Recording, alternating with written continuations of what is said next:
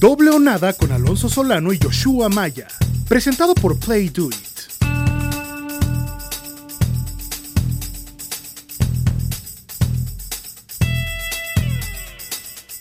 Bienvenidos a otra edición más de Doble o Nada. Mi nombre es Alonso Solano. Donde quiera que se encuentren, gracias por hacernos parte de su día. Doble o Nada es presentado por PlayDoIt.mx, el mejor casino de México.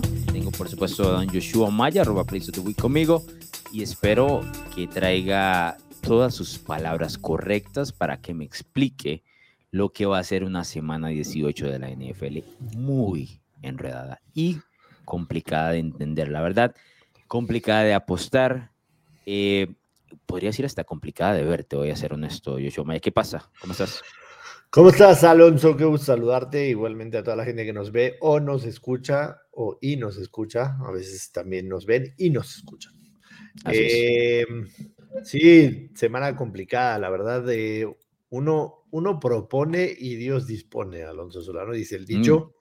El lunes teníamos lista las palomitas, la carne asada, la cerveza, todo listo para ver. Sí, la botana.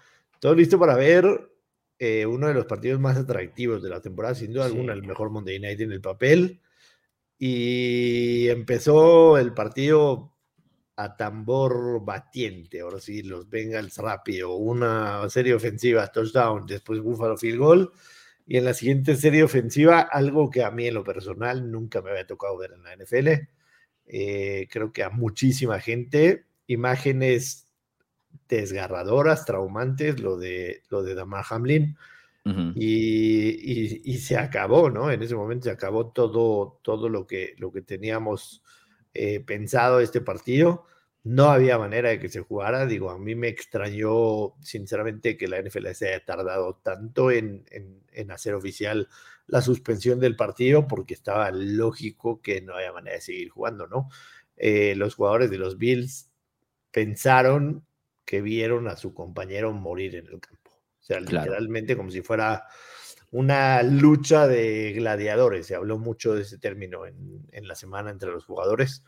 Este, mm, la verdad, yo no he visto algo así. Estaba con el corazón apachurrado el lunes por la noche porque, porque pues viéndolo con mis hijos y todo eso, sí se vio, se vio terrible el asunto en una jugada que a simple vista, me, me vas a decir tú si estoy en lo correcto o no, hay de esas en los partidos 15 o 20, ¿no? Fue una circunstancia única en la que es en el, momento justo, el impacto justo, la velocidad que hizo que, que Damar Hamlin tuviera en ese momento un, un, este, un paro cardíaco y lo tuvieran que revivir ahí en el momento. Hay que decirlo, por supuesto. El protocolo de la NFL en estos casos, magnífico, impresionante, espectacular. Ayer los, los doctores de la Universidad de Cincinnati que están atendiendo dijeron, si tú tienes un textbook, ¿cómo debes de llevar paso a paso? lo llevaron al pie de la letra perfecto. Y si no hubiera sido perfecto, quizá Hamlin hoy no estuviera despierto ya respirando por sí solo, ¿no? Eh, con, sus condiciones neurológicas intactas, como lo han reportado los doctores. Es un milagro, definitivamente, pero si esta liga no diera ese protocolo para poder hacer todo lo que hizo, quizá Hamlin no le estuviera contando. Sí, que creo que apuntas bien en el hecho de que la liga estaba preparado para eso. Eh, no deja uno de atar lo sucedido, por ejemplo, con Christian Eriksen en la Euro el año anterior, ¿no? Que es algo relativamente similar sin el tema del impacto, ¿no? Nada más él sucumbe por sí solo en el campo y lo atienden de manera rápida también y le salvan su vida. Son situaciones que pasan a través del, del deporte. Yo sí tengo la curiosidad de saber si si la NFL puede afirmar o los médicos y demás que el golpe que le da a T. Higgins, no, o por lo menos en ese tacleo es el el que precisamente le causa esto o él ya venía con algo más adelante, ¿no? O sea, o por lo menos más atrás en este caso. Eh, no nos han dado noticias de eso porque creo que no es el momento para ello, ¿no? Eh, la discusión va por otro lado. Pero ¿por qué te digo que sí me interesa saber eso? Como tema de curiosidad, porque lo mencionaste hace un rato. Estas jugadas las vemos 15, 20 veces en un partido. Entonces, es aterrador pensar de que estás jugando una ruleta rusa en una situación de estas. Ahora, cuántos partidos vemos al año, cuántos partidos hemos visto por décadas, décadas y nunca hemos nunca esta situación de estas, ¿no? Es prácticamente una en un millón. pero sí, te, sí, no me deja eh, el hecho de pensar y, preguntarme, ¿no? Si el golpe que, que, otorga Higgins en ese tacleo, por lo menos eh, la situación de impacto es la que genera esto. Lo bueno de todo esto es que Hamlin, como bien dices, ya ha recuperado mucho camino. Eh, con el tema de Eriksen fue un poco más rápido, recordarás. Eh, ya eh, el partido se juega y, y, demás. Ese Dinamarca, ¿quién era? No me acuerdo. Finlandia, creo que tal vez pudo haber sido. Este, y él ya para la tarde-noche estaba, ya, ya, habíamos tenido por lo menos eh, noticias en redes sociales. Aquí ha, tardado mucho, ¿no? Nos ha mantenido como en, como en velo, pero bueno, aquí estamos, ¿no?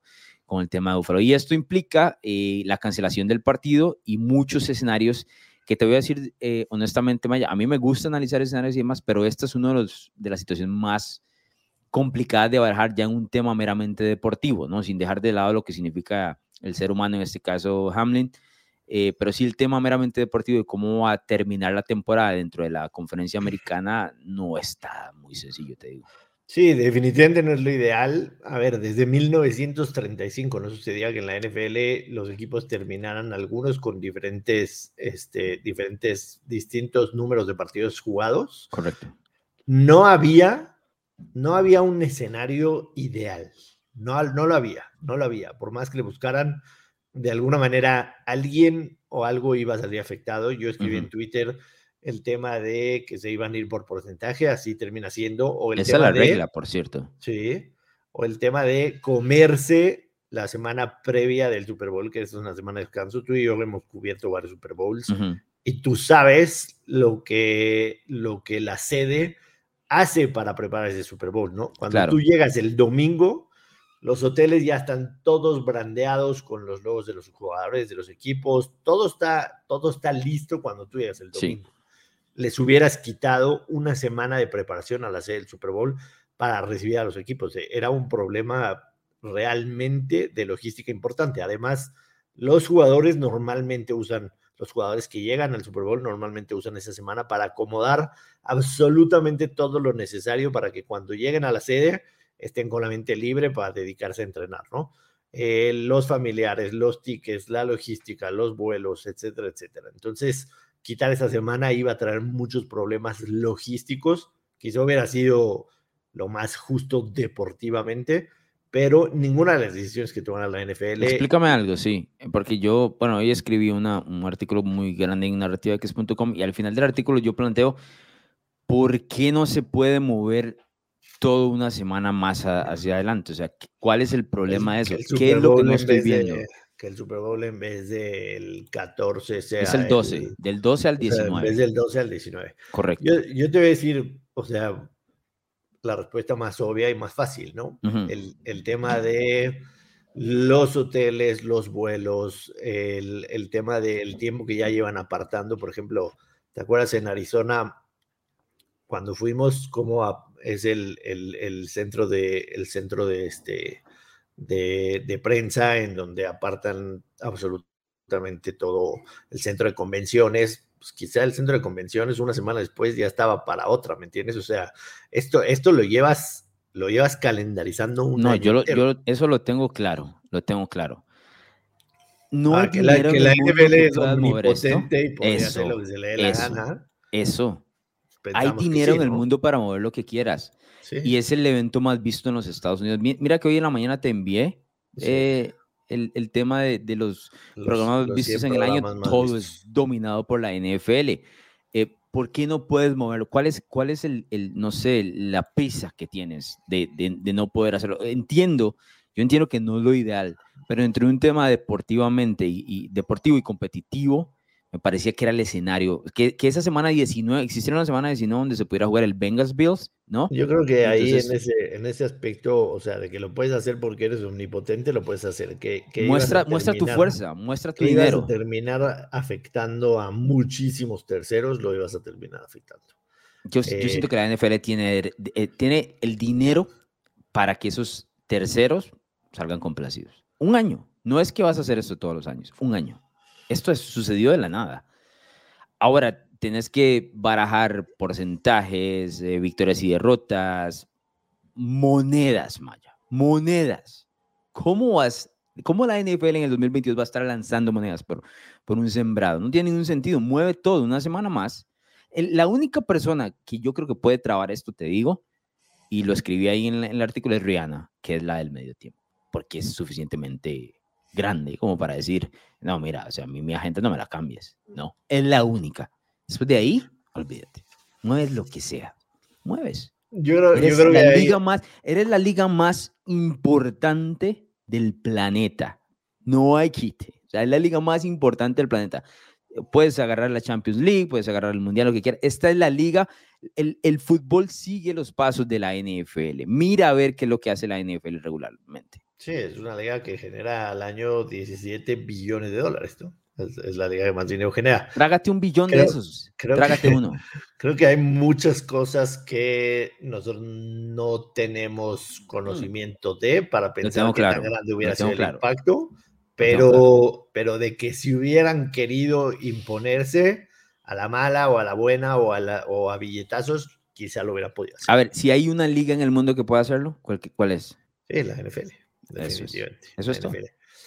Pero bueno, a ver, eh, ahora sí que al grano, queda cancelado ese partido. Eh, ni los Chiefs, o sea, es un, es un non-contest, o sea, no existió ese partido. Ni siquiera las estadísticas que se llegaron a hacer en el primer cuarto no existieron. Eh, Kansas City sale beneficiado por esta situación. ¿Por qué? Porque Kansas City antes de ese partido no era el sembrado número uno y ahora lo es. Y ganando ese partido, ganando el partido del sábado en contra de Las Vegas, va a ser sembrado número uno. Sin embargo, este, el no beneficio de Kansas City es que a pesar de terminar número uno, en caso de que juegue el AFC Championship, lo jugarían en un eh, campo neutral. Entonces, tiene beneficio y tiene afectación, pero a final de cuentas a Kansas City le, le podrían dar. Gracias, gracias a lo que sucedió, al, afortunado acontecimiento de Hamlin, le podrían dar una semana de descanso, porque Kansas City tendría una semana de descanso y asegurar la ronda divisional en casa, ¿no? Algo que quizá, quizá no hubiera tenido si no hubiera sucedido esto. Hay muchos, hay muchos hubieras que nunca sabemos, no sabemos quién iba a ganar, si, si, iba a ganar Cincinnati, iba a ganar Buffalo. Cincinnati creo que es el más afectado, sin deberla ni tenerla. El más afectado. Cincinnati ya no puede eh, ser sembrado número uno. Para ser sembrado número dos tiene que ganar y esperar a que Buffalo pierda en contra de los Patriotas. Aunque también, en el caso de que Cincinnati o Buffalo o Kansas City lleguen entre ellos al juego de campeonato de la AFC, será en un campo neutral. ¿Estoy bien? El único que no es en campo neutral es el Buffalo Bengals. El Buffalo Bengals se juega en Buffalo. ¿Por qué? funciona por la victoria que tiene más el equipo de los Bills. No, pero, pero, ¿qué pasa si, qué pasa si, si gana, si gana Cincinnati? Si gana Cincinnati este fin de semana y pierde Cincinnati es sembrado número dos. Correcto, pero ese se jugaría en Cincinnati, o sea, ahí no, no entraría este, la ejecución de los escenarios. No entra la ejecución. No. El único, la única ejecución de escenarios funciona si la final es Buffalo, Kansas City o Bengals, Kansas City. Ese es. Cuando Kansas City está involucrado. Correcto, exactamente. Eh, otro escenario que también podría suceder es que si gana Baltimore este fin de semana Cincinnati, eh, Baltimore habría ganado los dos a Cincinnati, sin embargo, como va a ser por porcentaje, Cincinnati es coronado campeón de la FC Norte. Sin embargo, si también se suma la victoria de los Chargers en contra de Denver, ahí se tiraría un volado para ver dónde se jugaría el de comodines entre Baltimore y Cincinnati. Es una locura porque esos escenarios que estás mencionando, la liga se los está inventando en los últimos cuatro días. Esa es la realidad. Ya, hay, ya existe una regla para esto y es el porcentaje de victorias. El porcentaje de victorias le daría a Cincinnati el hecho de ser campeón de la AFC Norte y albergar eventualmente ese partido o ser casa en ese partido contra los Ravens. La regla dice eso, por eso es que Cincinnati está molesto con lo que está sucediendo ahorita y está reclamando para que esto se apruebe, dependiendo de cuándo están escuchando este podcast o no, 24 de los 32 dueños de la liga tienen que aprobar. Tienen que aprobar. Decir, tienen que aprobar un cambio de regla en medio de la temporada. Eso nunca pasa, porque estos cambios de regla se hacen en el off-season, ¿no? Entonces, eso es lo que está reclamando el equipo de Cincinnati. Joe no Mixon se, se manifestó. perjudicado, ¿no? Se manifestó Joe Mixon. O sea, Sí, se manifestó. poniendo, poniendo la imagen de el, Del el reglamento. y que en este caso el comité de competencia está yendo en contra de ese reglamento, ¿no? Correcto. A ver, Es, complicadísimo, te digo. sí. Fue, fue, fue un evento muy desafortunado que por supuesto nadie hubiera querido que suceda. Cincinnati hizo absolutamente todo lo que tendría que te- tuvo que hacer. Tenía listo a la gente, al protocolo, a los médicos, la ambulancia, el hospital, todo, todo. Pero Cincinnati sale muy, muy este, perjudicado por toda la situación. Yo siento que Buffalo no le importa. O sea, Buffalo dice, tenemos a mi hermano que está sano, que hoy nos saludó y estamos contentos con lo que sea. Sí, Vamos a sí. pelear contra quien sea, en donde sea. ¿no? Esa es la postura de Buffalo y Kansas City, sin deberla ni temerla, el mayor beneficio de todo. De acuerdo. En el caso de Buffalo, ellos tampoco le tienen como mucho miedo al hecho de ir a Arrowhead, ¿no? Es Ah. un equipo que se siente muy cómodo ahí. Que no es el escenario que han estado peleando durante toda la temporada, estoy de acuerdo, pero sí eh, contemplan el hecho de que tienen a su safety, amigo, hermano, como, como mencionas, sano, y con eso ya es más que Vivo. una victoria, ¿no? En el contexto Sí. que hemos visto Sí. eh, en, en- en el- la última semana. Pero bueno, esos son los, los diferentes escenarios dentro de la AFC que son bastante complicados. Yo te digo, yo siendo comisionado, yo me lavo las manos, Joshua Maya, y aplico el reglamento como es.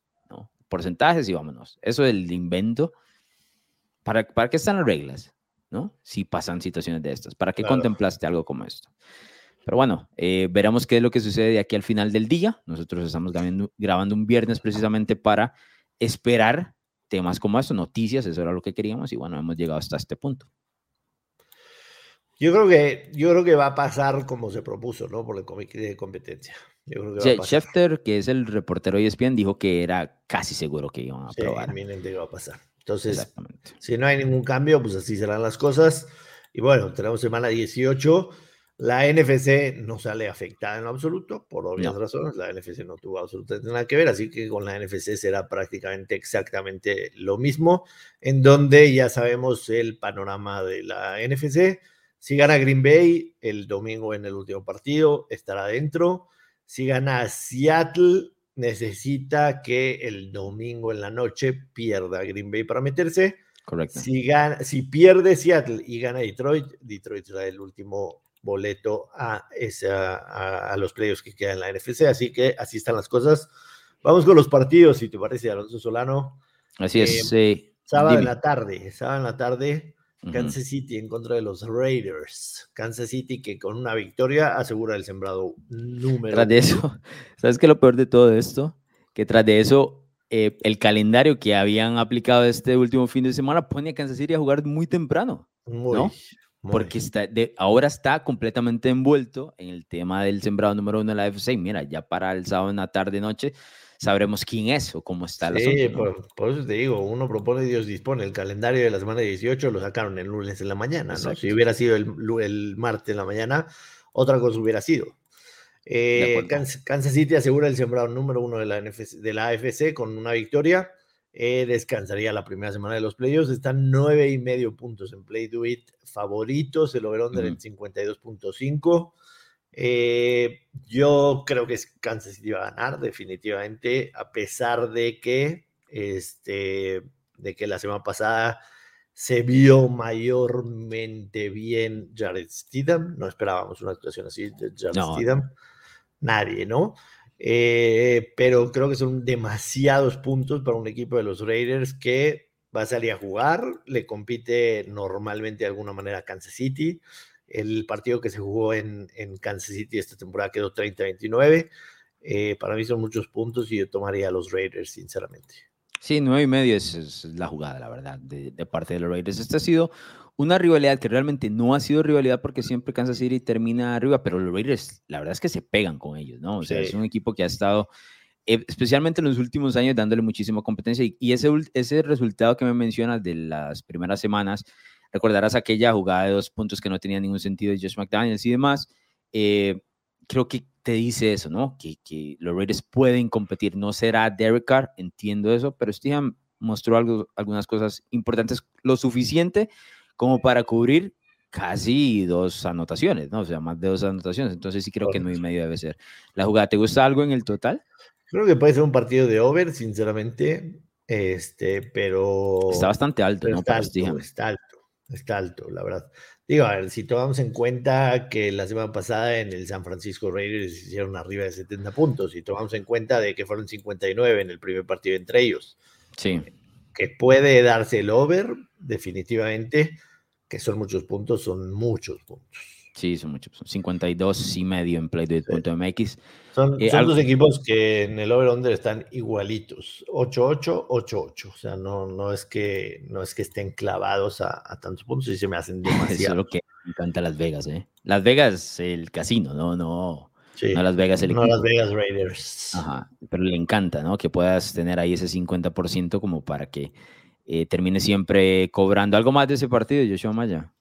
No, nada más. O sea, sí creo que, que Kansas City gana este partido tomando en cuenta que, que, una victoria les asegura después de lo ocurrido fortuitamente para ellos. O sea, obviamente no hubieran querido que suceda. No quiero que se me malinterprete, pero al final salieron, salieron ganones de la situación, pero creo que van a, van a ganar este partido asegurar el número uno. Ahora, te digo, yo quería que Kansas City fuese a Buffalo en una eventual final de la americana, teniendo en cuenta que entiendo que los Bengals fácilmente tienen un equipo para entrometerse ahí, ¿no? Como lo hicieron eh, el año pasado y cambiar todo el escenario.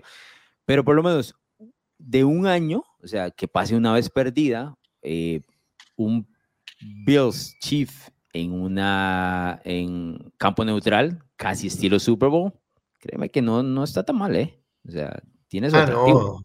Sí, definitivo. Habrá que ver, habrá que ver también, también en dónde, ¿no? Porque. Asumo que lo, van a hacer en Indianápolis, ¿no? Que es el como el lugar preferido de la NFL para todas estas cosas. sí. Este, a mí, me gustaría, a mí me gustaría que se juegue en las condiciones en las que estos equipos están acostumbrados a jugar, ¿no? En un, en un aire libre, en un pasto natural. No creo, te digo. Eso va a un domo fijo la liga va a tratar de no darle una ventaja a un equipo al otro. Entonces, domo y vámonos. Pero sí sea lo que sigue. Me parece, me parece. Tal vez estoy hablando de manera incorrecta, pero me parece. Ahora, lo que te decía es que sí, creo que es muy interesante, ¿no? Si alguna vez dices, bueno, es que, por ejemplo, Peyton Manning y Tom Brady nunca se pudieron enfrentar a un Super Bowl, ¿no? Aquí estamos viendo, un, veríamos un Josh Allen, Patrick Mahomes en lo más cercano a un Super Bowl, vaya.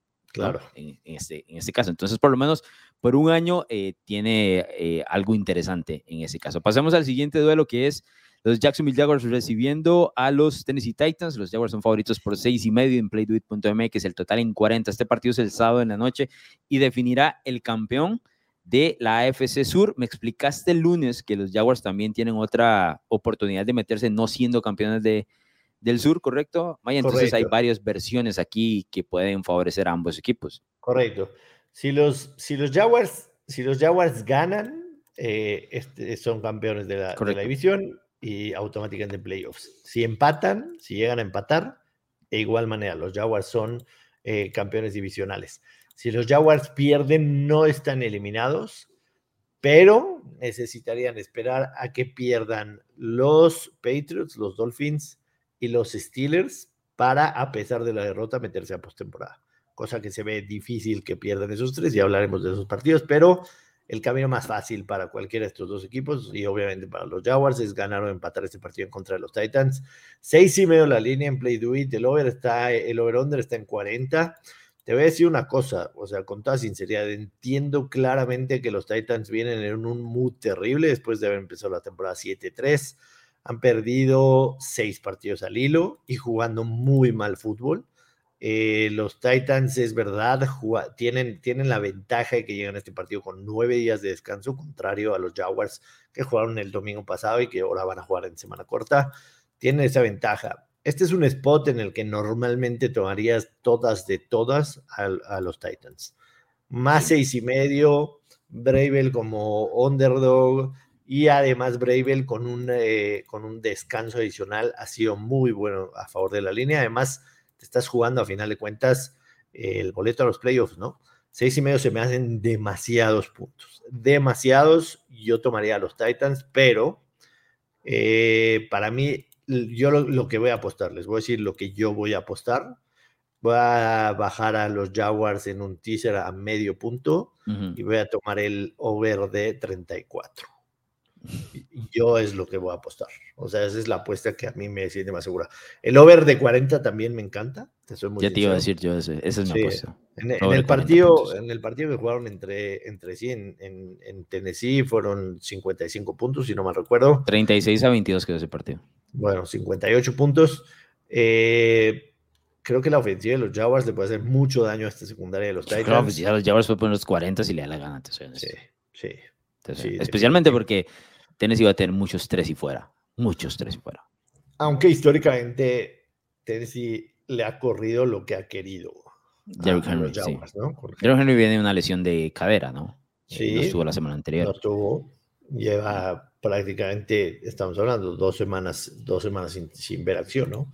Sí. Em, yo creo que los números te dicen Titans más seis y medio. Lo que Joshua Maya va a apostar es un teaser Jacksonville menos medio. Y Va a ser ratonerísimo en ese 2023. ¿eh? Está ratonero, pero hay que, hay que, cobrar, hay que, cobrar, hay que iniciar con pie derecho. Yo voy con el over de 40 puntos, la verdad, entre los, entre los dos equipos. Yo creo que eh, Jacksonville va a poner de 30 a 33 y Tennessee debería tocar doble dígito, por lo menos ahí con, con Derrick Henry y corriendo el balón y ahí se, se dan los más de 40 puntos.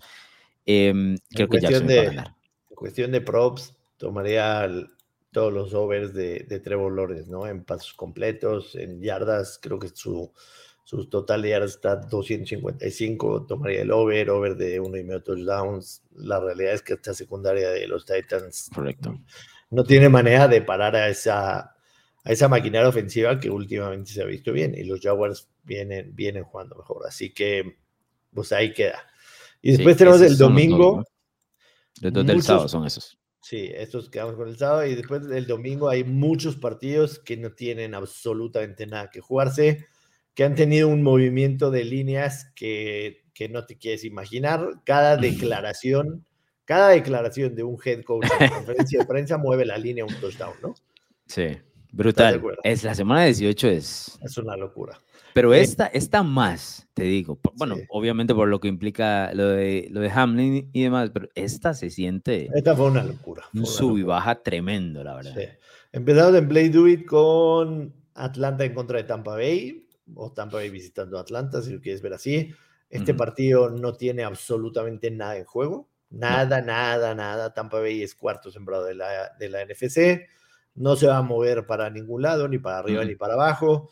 Decía en algún momento este, el head coach de Tampa Bay que sí iba a jugar Tom Brady, que necesitaban llegar un poquito este, mejor en ritmo, tratando de, mostrar un mejor de fútbol americano, etcétera. ¿Te acuerdas de la primera vez que se jugó este partido que fue en Tampa Bay? Tampa Bay ganando 21-0, hicieron 15 sin respuesta a Atlanta y viene el sack de Brady eh, Jarrett. Brady Jarrett, ¿sí? que le terminan marcando castigo y, no permite el regreso de Atlanta cuando esa victoria para Atlanta significaba ser líder de la división, ¿no? La temporada de Atlanta de ahí se viene para abajo. De hecho, ¿te acuerdas que había empezado 6-0 against the spread eh, en la temporada? De ahí tiene marca de 2-8 against the spread. O sea, Atlanta ha sido uno de los peores. Y es favorito, menos cuatro puntos en contra de Tampa Bay. Yo sinceramente no me voy a meter, ni voy a ver este partido, ni quiero saber nada. No, yo, yo tampoco lo voy a ver. Sé que están descartados Carlton Davis, que es el esquinero de los Bucks, el safety Logan Ryan, que muchos lo conocerán, el tackle izquierdo Donovan Smith, que es de los peores de esa línea ofensiva, y el linebacker Carl Nassib, eh, que bueno, ha estado brincando por diferentes equipos. No se ha dado referencia del resto de los eh, jugadores. Eh, se espera, yo esperaría me atrevo a decir que Tom Brady, Mike Evans, Chris Godwin y todos esos titulares van a jugar un par de series a lo mucho, a, los, a lo estilo pretemporada, ¿no? Estilo pretemporada. Y luego. De hecho, de hecho, de hecho, algunos decían que, que Kyle Trask que es el tercer mm. coreback en el, en el depth chart. Que va a haber acción, ¿no? va a haber acción, ¿no? Es la primera vez que veríamos acá detrás, que es egresado a la Universidad de Florida. Eh, me parece, me parece bien incluso que vean a Kyle Trask, sinceramente, porque creo que necesitan saber qué es lo que tienen, probablemente es lo que tienen, este es lo que tienen con él, porque quizá el próximo año no. Así que en cuestión de apuestas, yo sinceramente no me voy a meter en este partido en absoluto. Pasamos a uno que... Espérame, espérame, porque yo sí voy a darte una apuesta, la verdad.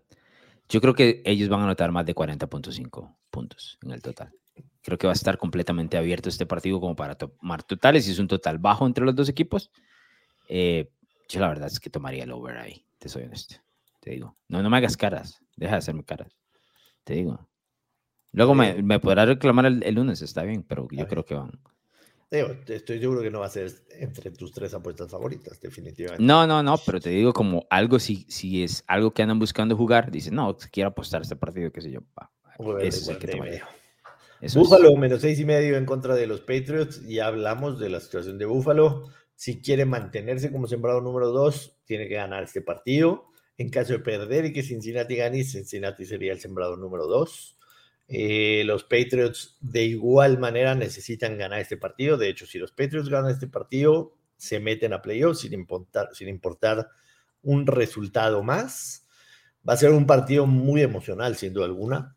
este, en Búfalo, después de lo que sucedió, obviamente le harán le harán los honores a, Hamlin.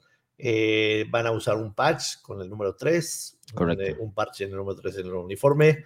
Eh, yo creo que Búfalo es la jugada, menos seis y medio, sinceramente. ¿Crees? ¿Por lo emocional o por lo que son los equipos? O las dos, las dos, es un conjunto. Es un conjunto. O sea, ¿tú ves a la ofensiva de Mac Jones manteniendo el ritmo ofensivo que pueda poner Búfalo?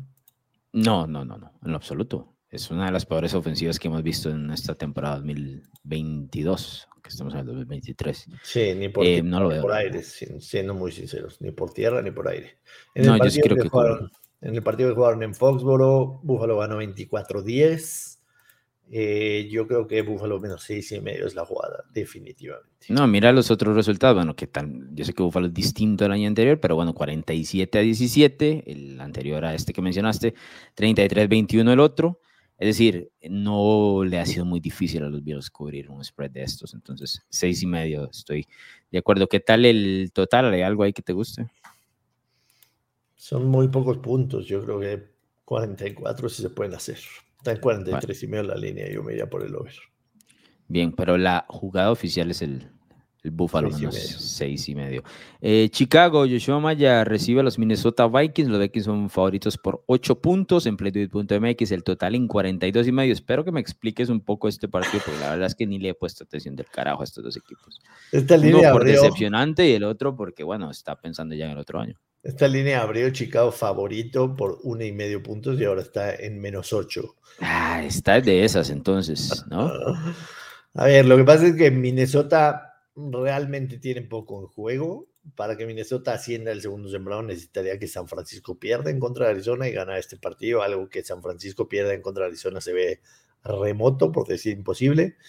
Eh, así que Minnesota prácticamente no se juega absolutamente nada en este partido.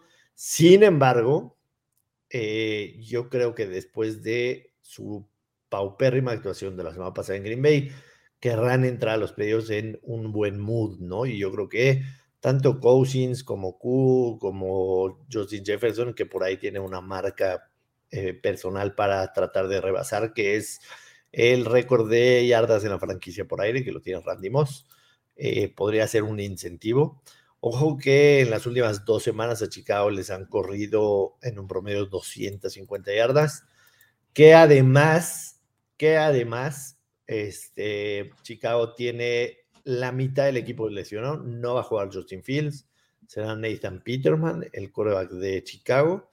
Eh, Chicago, de hecho, le conviene perder el partido porque si gana Houston, ellos tendrían el primer draft. Así que definitivamente creo que la jugada es Minnesota menos 8, pero yo voy a apostar el over de 25 y medio team total de Minnesota.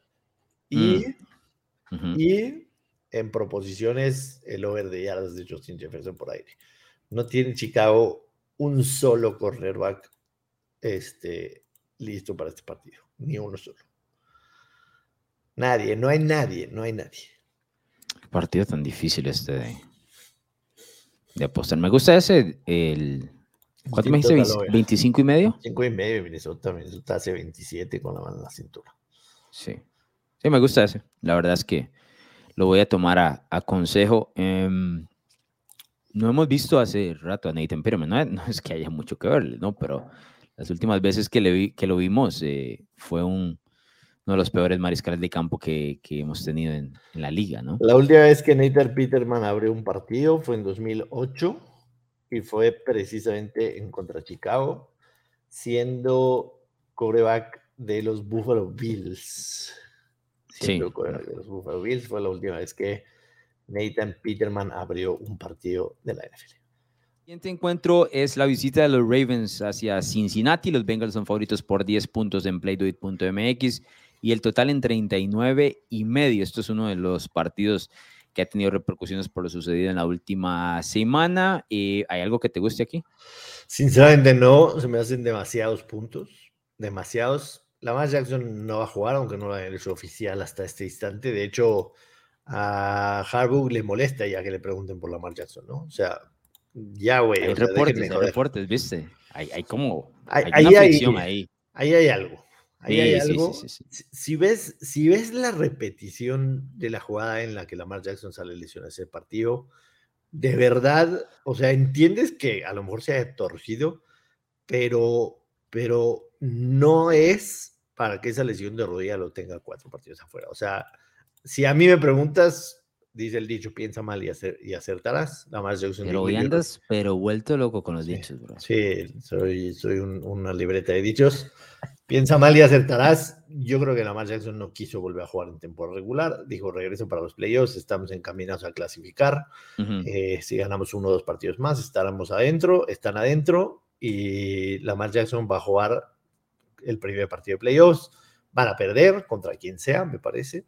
Y, de ahí vendrá una negociación que no creo que vaya a ser nada fácil para Baltimore. Yo creo que la relación con Lamar Jackson está extremadamente desgastada, que Baltimore no le va a pagar el dinero que él quiere, eh, que quizá termine en una en, que lo etiqueten jugador franquicia y eso va a hacer que la relación sea más áspera aún. Porque sí, para un año ganará 40 millones de dólares, pero, pero no es lo que quiere Lamar Jackson en lo personal creo que no lo vale, sinceramente. O sea, para mí, para mí el, futuro de Lamar Jackson es cada vez más como un eh, coreback que te puede hacer algo por tierra y no por aire. Para mí, sinceramente, Lamar Jackson va a buscar un contrato de 30, 300 millones de dólares y, no lo merece. No, ¿Y quién se los va a dar? Mm, yo creo que sí hay equipos que se los dan. ¿Sí? Sí. Las Vegas, los mm. Jets. Nueva York sí lo puedo ver, la verdad. Los Jets sí. No sé si Las Vegas, pero Nueva York sí. Em, ahora, nunca te compro, a veces me traes unas ideas con muy poca sustancia, nunca te las compro, los discutimos aquí, esta te la voy a comprar, te digo. Te la voy a comprar porque yo fui el primero que te dije que para mí el tipo no anotaba más por tierra porque no quería el golpe. Y esto va atado a eso, va exactamente atado a eso. Al hecho de que dice, no quiero lesionarme porque en juego, en una posible lesión, está tantísimos millones que mencionaste, ¿no? Creo que le había ofrecido 249 al equipo de los Ravens por ahí. Y, la, declinó, exacto, declinó. Entonces creo que sí hay una, eh, una fricción entre las conversaciones de los dos y siento que John Harbaugh está un poco cansado porque si notas, eh, todo lo que sucede con Baltimore, ok, es un equipo de playoff, pelea muy bien por defensa y demás, pero no puede anotar a este equipo. Y es por su, la ausencia de su mariscal de campo. Y si en teoría está disponible, ¿por qué no vas a jugar? Precisamente por el tema del contrato. Entonces sí creo que, que hay un poco de sustancia en lo que me dices en este caso, por lo menos un poco de razón en lo que me dices de este tema de Baltimore. Yo también considero que son demasiados puntos. Siento que no hay suficiente incentivo para el equipo de los Bengals como para ir a arrasar a, luego de lo sucedido con, con todo el tema este de los sembrados de Hamlin, entonces sí son muchos puntos. ¿Hay algo en el total que te gusta? Están 39 y medio. Sinceramente no, no me gusta, no me gusta. Sí. partido complicado, la verdad, de estos eh, para analizar. Y otro el, complicado. El team, total, el team total de los Ravens, por ejemplo, está en 13 y medio. 13 y medio. El de los Ravens. El de los Ravens. O sea, wow. O sea, güey. Los Ravens 13 y medio. Eso es un número de, de Tennessee Titans con Joshua Dobbs. Sí. O sea, el, el, partido que jugaron en Baltimore, recordamos, creo que fue o un Sunday o un Monday Night. un Sunday Night fue. 19-17 y sí lo jugó Lamar Jackson. Sí. Un partido que tuvieron que hacer una serie ofensiva al final para, para darle vuelta con un Pero no era este Cincinnati, ¿no? No era todavía este Cincinnati. Empezaba a ser. Sí, eso, esa fue la primera muestra que tuvo. Sí, empezaba a ser. Eh, pero, pero sí, o sea, con Lamar Jackson anotaron 19, ¿no? Eso es un equipo que le cuesta un, huevo, perdón por la palabra, hacer puntos a, este, a este Baltimore. Se han dicho cosas peores en este podcast. Sí, definitivo. No, se preocupe. El siguiente es Houston, visitando Indianapolis. Los Colts son favoritos por tres puntos. Este es el último partido de Jeff Saturday como head coach, me parece a mí, en la y historia. Quizá, y quizá de lo también, ¿eh? Ah, tal vez puede ser. Em, ese escenario de Houston, la verdad es que yo no lo entiendo mucho. El total está en 37 y medio de Playdoit.mx. ¿Qué juegas? yo sí lo entiendo a la perfección. Así, a ver, cuéntame. Yo lo entiendo a la perfección. O sea, Houston, después de todo el desmadre del que venía, necesitaban un coach que, que estuviera callado y, y, que, y que supiera que a lo mmejor venía por un año nada más. Pero ya, ya habían hecho eso el año pasado. Sí, Sí, con. ¿Cómo se llama? David Cooley. David Cooley. David. Sí, exacto. Y le tuviste que pagar 20 millones, o sea, lo pudiste haber mantenido para hacer el mismo escenario de Lois Smith. Lo mismo. Sí. Em, qué horror de partido. ah, a pesar de que obviamente los dos. Aquí hay implicaciones de, de draft. draft, ¿verdad? De draft, sí. Houston con una victoria y, y, se comía con una derrota de Chicago que es más que probable. Houston no sería el, el número uno. Mira, te voy a decir sincero, ni yo ni creo que nadie va a apostar este partido. Ojalá que Lobby Smith le haga el favor a Chicago. O sea, antes de despedirse de la, del, equipo, que le haga el favor a, los Bears que tanto quiso y que le gane a Indianapolis, que es un equipo putrido, por decir algo. Difícil este partido, la verdad. Yo, yo creo que Houston lo gana, la verdad. Sí, yo también. Ha estado compitiendo más. Eh, no creo que a nadie de los tipos que está jugando le interesa el tema del draft, ¿no? No va a haber una orden ahí de, de ser el número uno. Además de eso, de que si eventualmente el equipo de Chicago termina el número uno, eh, Houston puede agarrar un mariscal de campo, ¿no? Chicago probablemente lo conversamos aquí, este, ha abierto a ofertas. A ver, Houston, va a ir, Houston va a ir por un coreback Correcto, Chicago no necesita uno. Chicago no necesita un quarterback. O sea, el, el, draft, el pick número uno le beneficia mucho más a Chicago que a Houston, porque Houston tendrá por lo menos la posibilidad de escoger en teoría a Stroud o a Young, ¿no? O sea, correcto, teoría. Correcto. Eh, mm, yo nada más digo eso, ojalá que Lovie Smith le haga el favor a los Bears, porque a los Bears ese pick número uno del draft les vendría fantástico para cambiarlo con quien tú quieras y mandes, Indianapolis, Las Vegas, lo que sea para que agarren a, un, a un, coreback y, tener capital de draft. Sí, hay un equipo este, que se va a volver loco eventualmente y va a hacer ese cambio, ¿no? Sí. Entonces, eso le beneficia muchísimo a la escuadra de los Bears, que ya tienen en teoría su mariscal de campo. El siguiente duelo, los Jets visitan a Miami, los Dolphins son favoritos por tres puntos, el total en 37. Estos, otros, estos partidos será Skyler Thompson contra Joe Flacco, en el 2023. Este, hace 10 años que Joe Flaco ganó el Super Bowl, recordarás. 10 años y aquí está todavía eh, pegado a la teta de la NFL y eh, del otro lado Skyler Thompson que la verdad ha mostrado muy poco, ¿no? Está fuera de hecho, está fuera Teddy. De hecho, el, el, partido, el partido que inició Skyler Thompson, el primero que inició Skyler Thompson fue precisamente en contra de los Jets. Los Jets ganaron 40-17. Una madriza les pegaron. Sí, terrible. Pero Joe Flaco, y además en los reportes están fuera tres de sus linieros ofensivos titulares de los Jets. Miami va a hacer pedazos a Joe Flaco. Pedazos. Que no quiere que lo golpeen, ¿verdad? ¿Has visto? Ese tipo está más que feliz sosteniendo aquí el, la tablita, ¿no? Y llevando las estadísticas de... Feliz de la Pero feliz de la vida, porque igual recibe sus millones, ¿no? Sí, echando rostro. Eh, me voy a atrever a decir una estupidez, pero yo creo que con los puntos que la defensa de Miami haga, va a ser suficiente para ganar este partido. O sea, no necesitas que Skyler Thompson lance un pase de touchdown para, para ganar este partido. Tengo una pregunta. ¿No podría decir yo lo mismo de parte de Nueva York? Teniendo todavía una mejor defensa que la de Miami. Quizás sí. Quizás sí. Quizás sí, pero ¿cómo? La semana 18, brother, está. Joe Flaco. Joe no ¿Cómo te vas a inventar tres de las mejores jugadas aquí? Joe Flaco sin tres líneas ofensivos titulares. Madre mía. O sea, madre mía, el tipo necesita por lo menos tres segundos y medio para procesar qué va a hacer. No, yo lo tengo claro, lo tengo clarísimo. Y la necesidad está en el lado de Miami, ¿verdad? También. Miami tiene que ganar. Tiene que ganar y esperar esperar a que, a que los Patriots pierdan, que es muy viable para meterse a, los playoffs. Para ¿Ahora mí, tres puntos? Sí, para mí es Miami menos tres, definitivamente. Qué duro, hablar. ¿Qué tal, ¿Qué, tal, ¿Qué tal Miami Moneyline con ese menos 165? Sí, para meterlo en un parlay definitivo. no, sé, no estoy ni siquiera seguro que Miami vaya a ganar este partido, pero la necesidad de la necesidad de los Dolphins necesitan esa victoria. Es más, te digo, spoiler de una vez te digo, ¿puedo hacer un spoiler o no? Puedes hacer. Para mí Pittsburgh va para playoff, ¿eh? ¿Qué qué? Para mí Pittsburgh va a playoff. Me encantaría, la verdad. Te digo. Tiene toda la pinta, bro. Tiene todo el... Sí. O sea, suena, suena como que va para... Pues, este es clásico. Pero, pues, es que depender de Joe Flaco. O sea, yo creo que cuando en Pittsburgh es que yo lo veo más por la defensa, la verdad. La defensa de los Jets. Es, que ya sea la defensa de Miami o la defensa de los Jets son las que tienen que ganar este partido. De acuerdo, por eso es que me inclino más para la Nueva York. La de Miami ha sido muy pobre este, este año.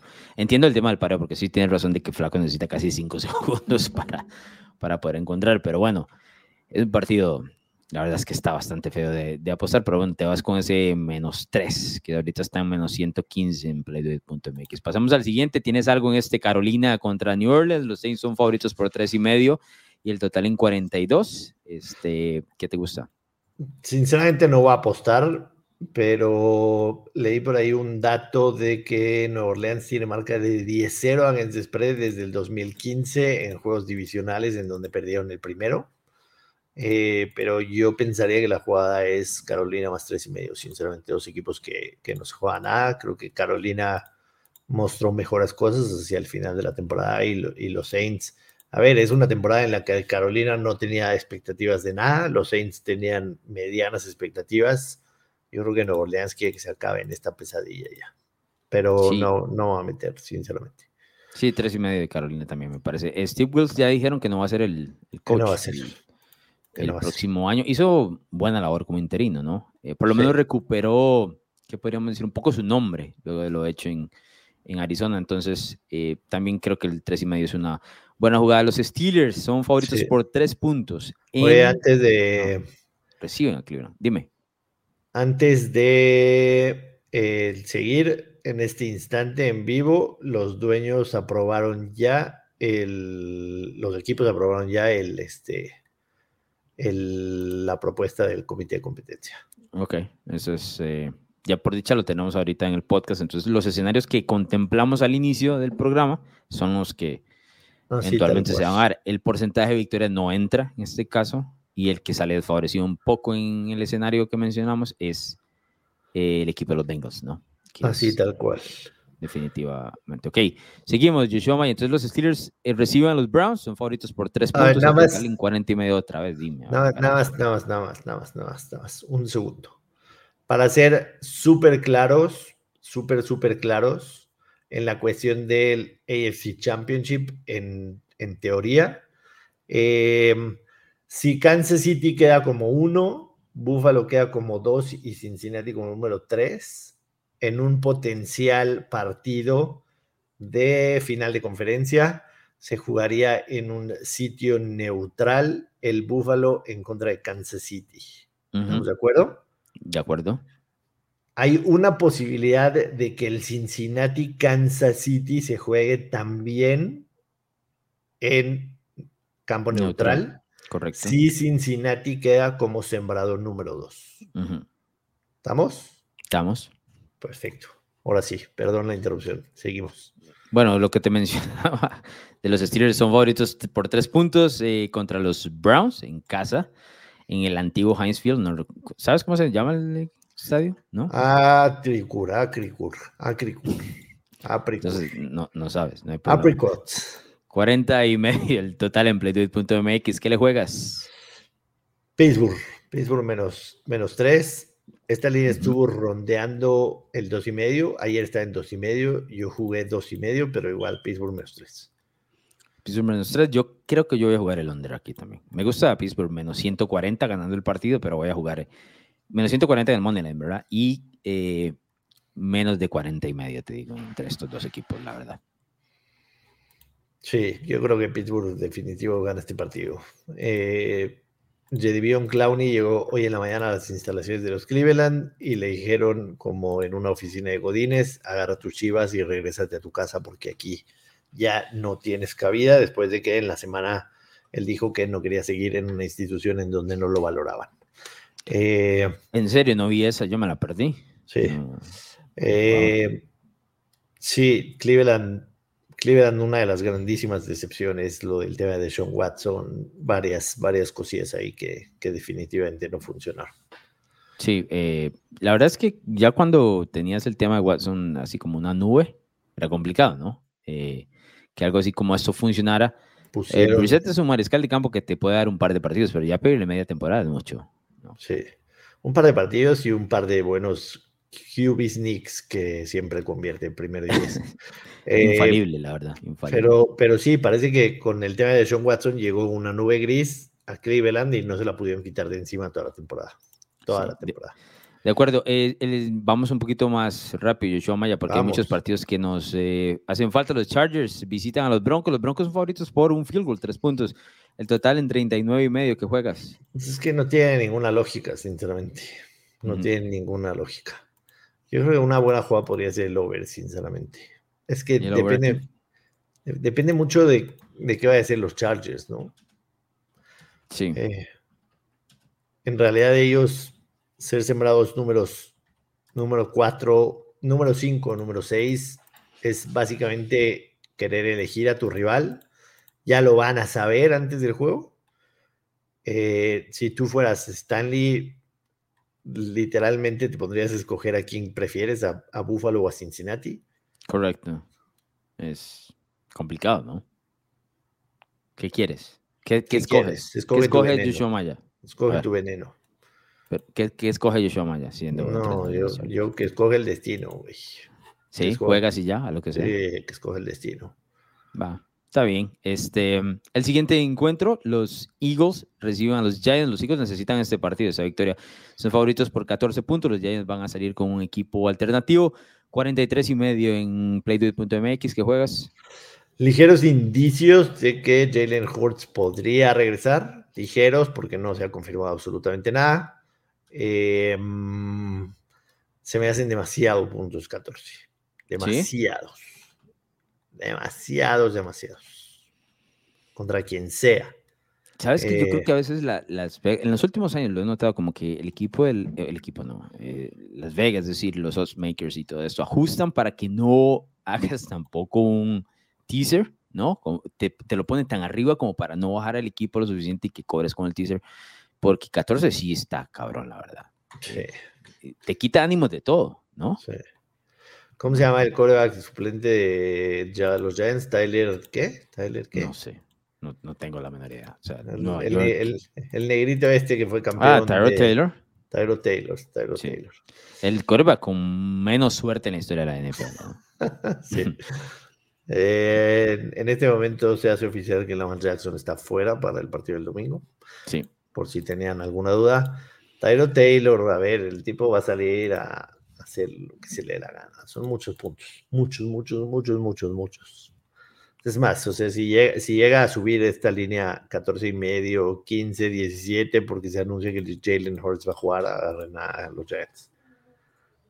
Sí, tremendo. Este, el que sigue, Joshua Maya, los Rams, visitan a Seattle. Este también tiene implicaciones de postemporada. Los Seahawks son favoritos por 5 puntos, 41 y medio en playduit.mx. ¿Qué juegas? Yo creo que la jugada de Seattle, sinceramente. Eh, la oportunidad de ponerle presión por lo menos a, a, Green Bay para jugar. Esto haría que los Detroit Lions lleguen al Sunday Night Football eliminados, pero creo que la jugada de Seattle menos 5, definitivo. Es decir, no vamos a tener, a tener ese showdown épico de domingo por la noche entre Lions y Packers. No, de acuerdo a las. Para mí no. Yo mm, creo que, a ver, estoy de acuerdo que Seattle va a ganar, pero creo que cinco puntos es mucho, la verdad. Rams todavía están peleando por alguna razón. Baker sigue ahí. O sea, es un equipo que está compitiendo por alguna razón. Es el regreso de Bobby Wagner a Seattle.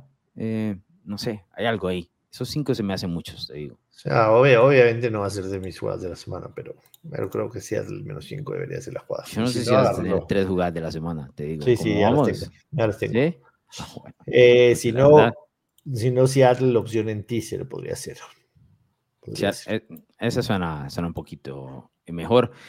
Eh, yo creo que Seattle va a ganar. Quiero ser honesto, me encantaría llegar al domingo por la noche un Lions Packers. Así, a, por todas. Sería absolutamente fascinante eh, para todos. Así que, siendo un poquito egoísta, me gustaría que los Rams dieran la sorpresa, ¿no?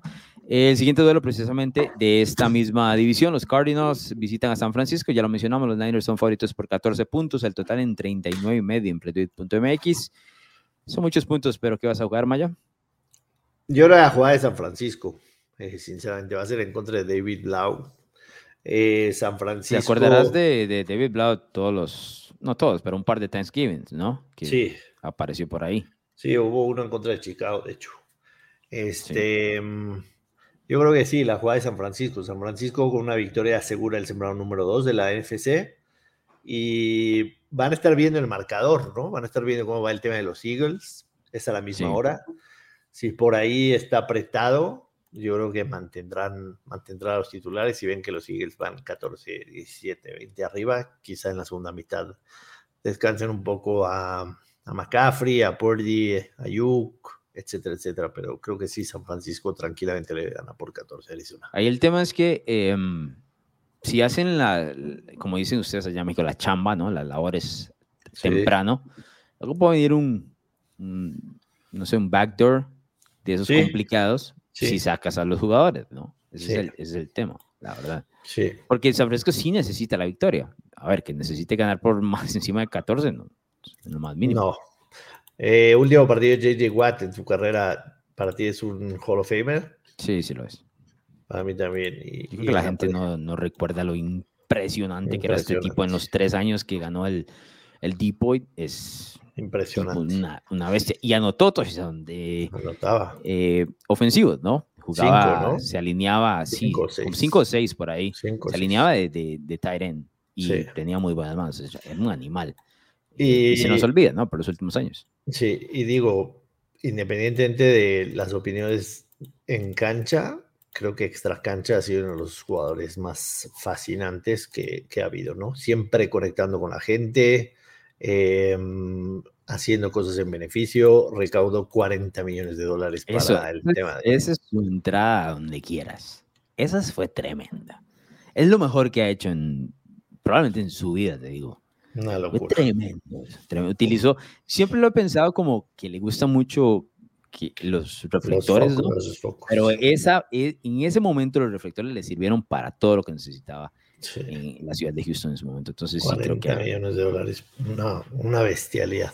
pero sí estoy de acuerdo que es eh, Salón de la Fama. El siguiente, Maya, Dallas, visita Washington. Los eh, Cowboys son favoritos por siete puntos sobre los. Sam Howell. Sam Howell, te iba a preguntar ya que si habían nombrado el mariscal de campo titular 41 puntos en playdude.mx. Sam Howell será el titular de Washington. Em, Dallas tampoco se mueve, ¿correcto, Maya? A menos de que Filadelfia pierda. Entonces, pero ya vamos a estar ahí. Ah, Dallas, podría, Dallas, podría, ser sembrado número uno, ¿no? Eh, combinándose la derrota de San Francisco y la derrota de... Pero tiene, imagínate, la cantidad de, escenarios que tienen que sucederle, ¿no? Sí, o, simple y sencillamente cambien, cambien divisional si quieres, una derrota de Filadelfia, una victoria de Dallas. Pero yo creo que ellos están clarísimos de que, de que para que suceda todo eso se necesitan varios milagros. A mí me gusta el over en este partido, te soy muy sincero. Eh, Sam Howell los que lo vimos en North Carolina, es un tipo que le fascina lanzar largo aquí y allá, correr, moverse. Este, yo creo que Washington, en este caso, querrá cerrar la temporada de la mejor manera. Van a permitir puntos. La, defensa de Dallas, es verdad, la semana pasada en contra de los Titans solamente 14, pero eh, no se ha visto de la mejor manera. Los sacks han caído, los turnovers, etcétera. Over de 41 y medio, de 41 puntos para mí en este juego.